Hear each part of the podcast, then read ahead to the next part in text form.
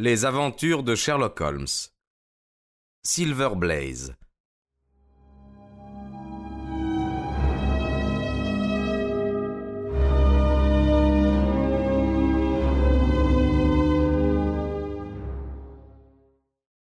J'ai retiré mon second cheval, me fiant entièrement à votre promesse, dit le colonel. Mais qu'est-ce que je vois? Silver Blaze favori?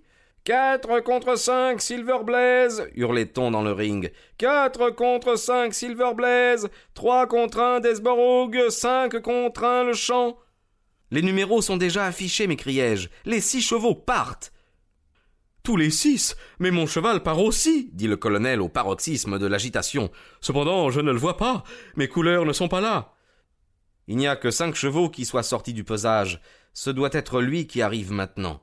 Comme je disais ces mots, un splendide cheval, bai, entrait sur la piste et prenait son galop d'essai.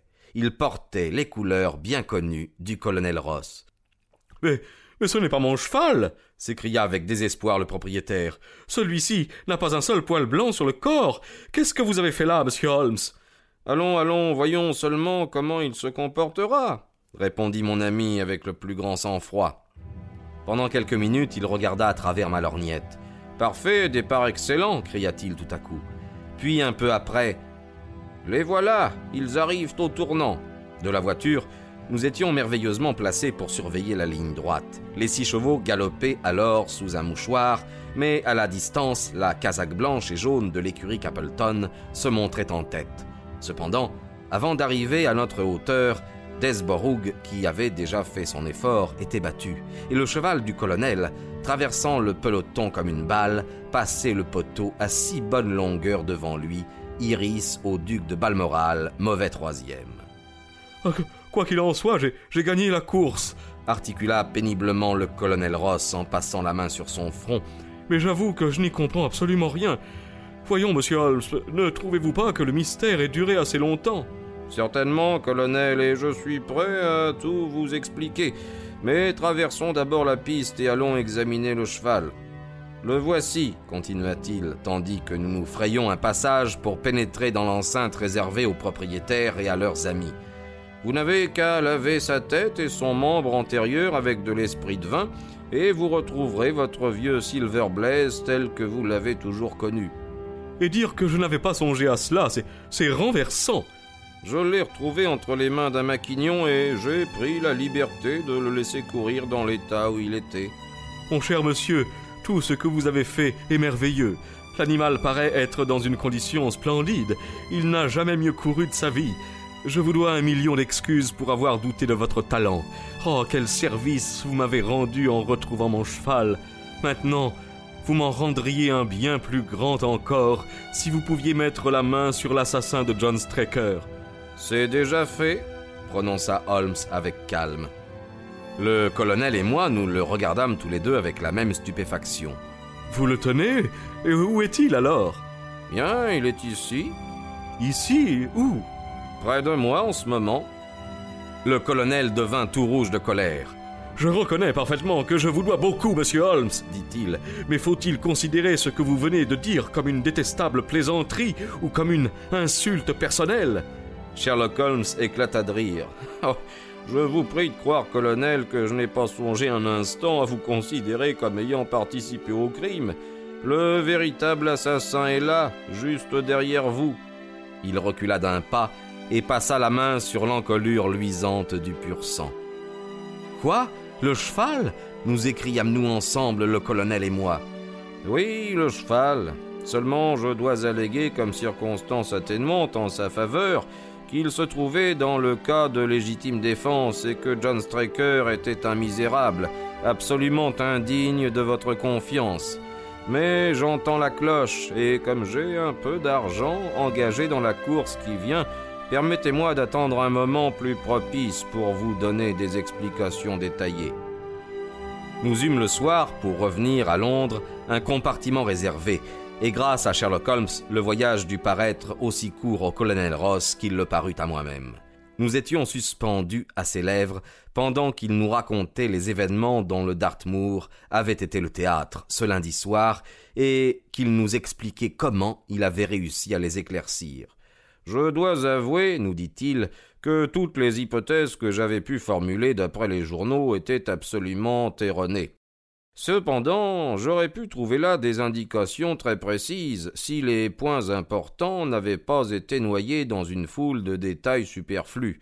Je partis donc pour le Devonshire avec la conviction que Fitzroy Simpson était le vrai coupable, tout en me rendant bien compte que les charges qui pesaient sur lui n'étaient en aucune façon décisives.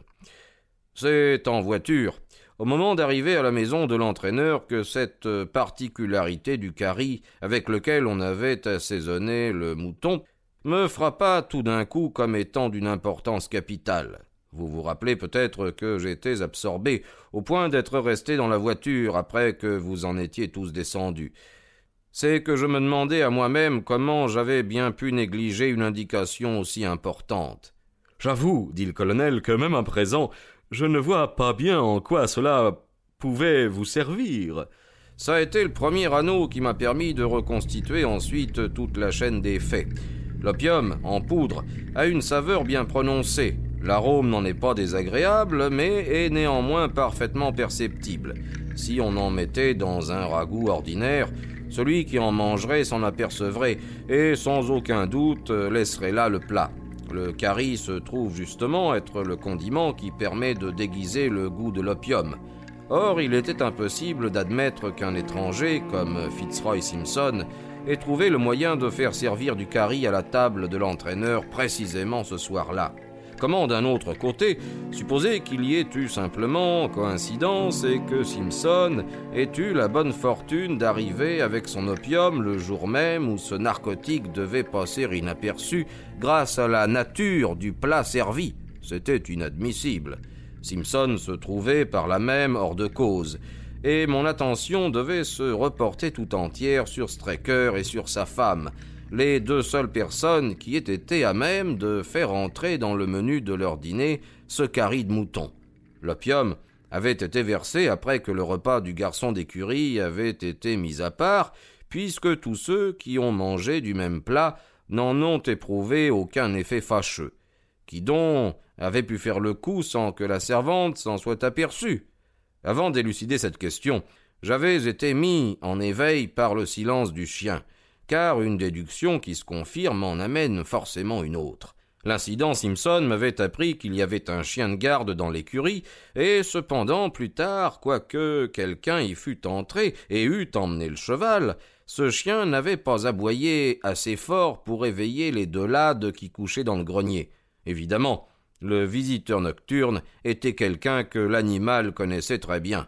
Ma conviction était donc déjà faite aux trois quarts. C'était John Straker qui était allé à l'écurie au milieu de la nuit et qui en avait fait sortir Silver Blaze.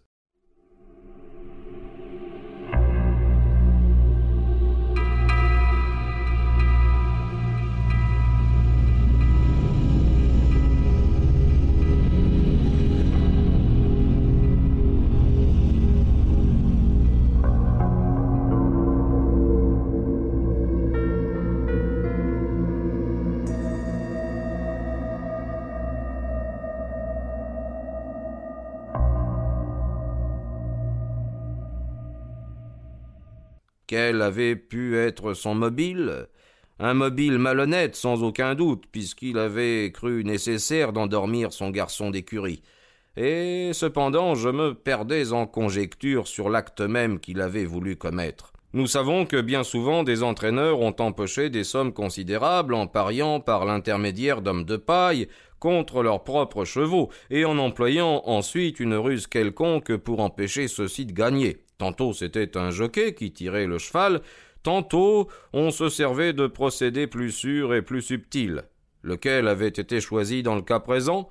Je me pris à espérer que le contenu des poches de l'entraîneur me mettrait sur la voie. C'est ce qui est arrivé. Vous n'avez certainement pas oublié le singulier couteau que le cadavre tenait encore dans la main quand on l'a retrouvé. Un couteau qu'aucun homme de bon sens n'aurait eu l'idée de prendre comme arme. Ainsi que nous l'a dit le docteur Watson, cette lame est d'une espèce toute particulière, et on l'emploie pour une des opérations chirurgicales les plus délicates. C'était en effet à une bien délicate opération qu'elle devait servir cette nuit-là. Vous savez, évidemment, colonel, avec votre grande expérience de tout ce qui concerne les chevaux, qu'il est possible d'atteindre sous la peau du jarret le tendon qui s'y trouve, et d'y faire une légère incision sans laisser la moindre trace de la chose. Après cela, le cheval manifestera une légère boiterie, mais on le mettra sur le compte d'un effort qu'il se sera donné à l'exercice, ou bien d'une atteinte de rhumatisme, sans jamais songer un instant quel puisse être le résultat d'un acte criminel.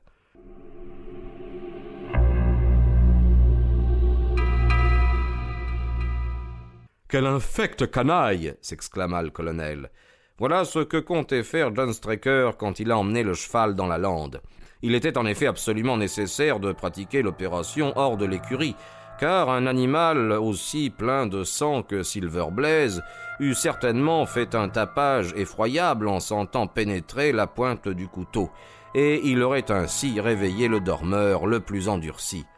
Aveugle que j'ai été, s'écria le colonel. C'est évidemment pour cela qu'il avait emporté un bout de bougie et qu'il s'est servi de l'allumette que vous avez retrouvée. Sans aucun doute. Mais outre les procédés employés pour commettre ce crime, j'ai été assez heureux en examinant les papiers contenus dans les poches pour découvrir les motifs mêmes qui l'ont déterminé. Vous savez, comme tout le monde, colonel, qu'on n'a pas l'habitude de porter sur soi les factures d'un autre. Nous avons en général bien assez de mal à payer celles qui nous concernent. J'ai donc pensé immédiatement que Straker avait une vie organisée en partie double et qu'il se trouvait à la tête d'un second ménage. La nature de cette facture prouvait qu'il y avait une femme sous roche, et même une femme très portée à la dépense. Quelque généreux que vous puissiez être vis-à-vis des gens qui sont à votre service, il est peu probable qu'ils gagnent assez d'argent pour être en mesure de payer à leurs femmes des robes de mille francs. Sans en avoir l'air, j'ai interrogé Mrs. Straker sur la robe en question et une fois certain qu'elle ne l'avait jamais eue en sa possession, je pris note de l'adresse de la couturière, convaincu qu'en lui montrant la photographie de Straker, je serais aussitôt renseigné sur la véritable personnalité du mystérieux Derbyshire. Dès lors, tout était expliqué. Straker avait conduit le cheval dans un creux où la lumière de sa bougie ne pouvait être aperçue des environs. Il lui arriva par hasard de trouver la cravate que Simpson avait laissée tomber dans sa fuite et il la ramassa, comptant peut-être s'en servir pour entraver la jambe de Silver Blaze. Arrivé à l'endroit qu'il avait choisi, il avait enflammé son allumette tout en passant derrière le cheval. Celui-ci, effrayé de cette clarté subite, sentant de plus, grâce à cet instinct étrange que possèdent les animaux, qu'on nourrissait contre lui quelque mauvais dessein, bondit et d'une ruade fracassa la tête de Straker.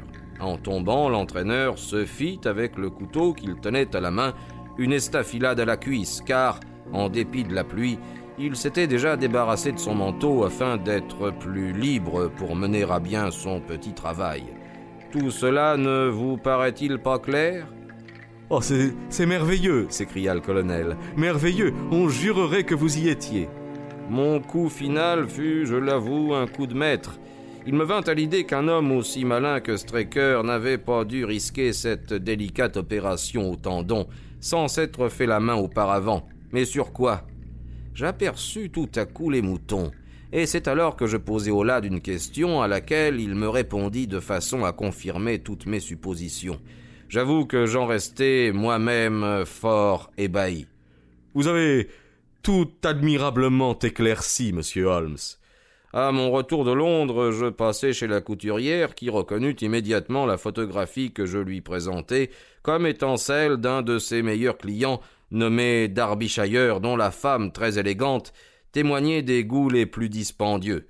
C'est certainement cette femme qui a plongé Straker jusqu'au cou dans les dettes et l'a ainsi amené à entreprendre sa criminelle tentative.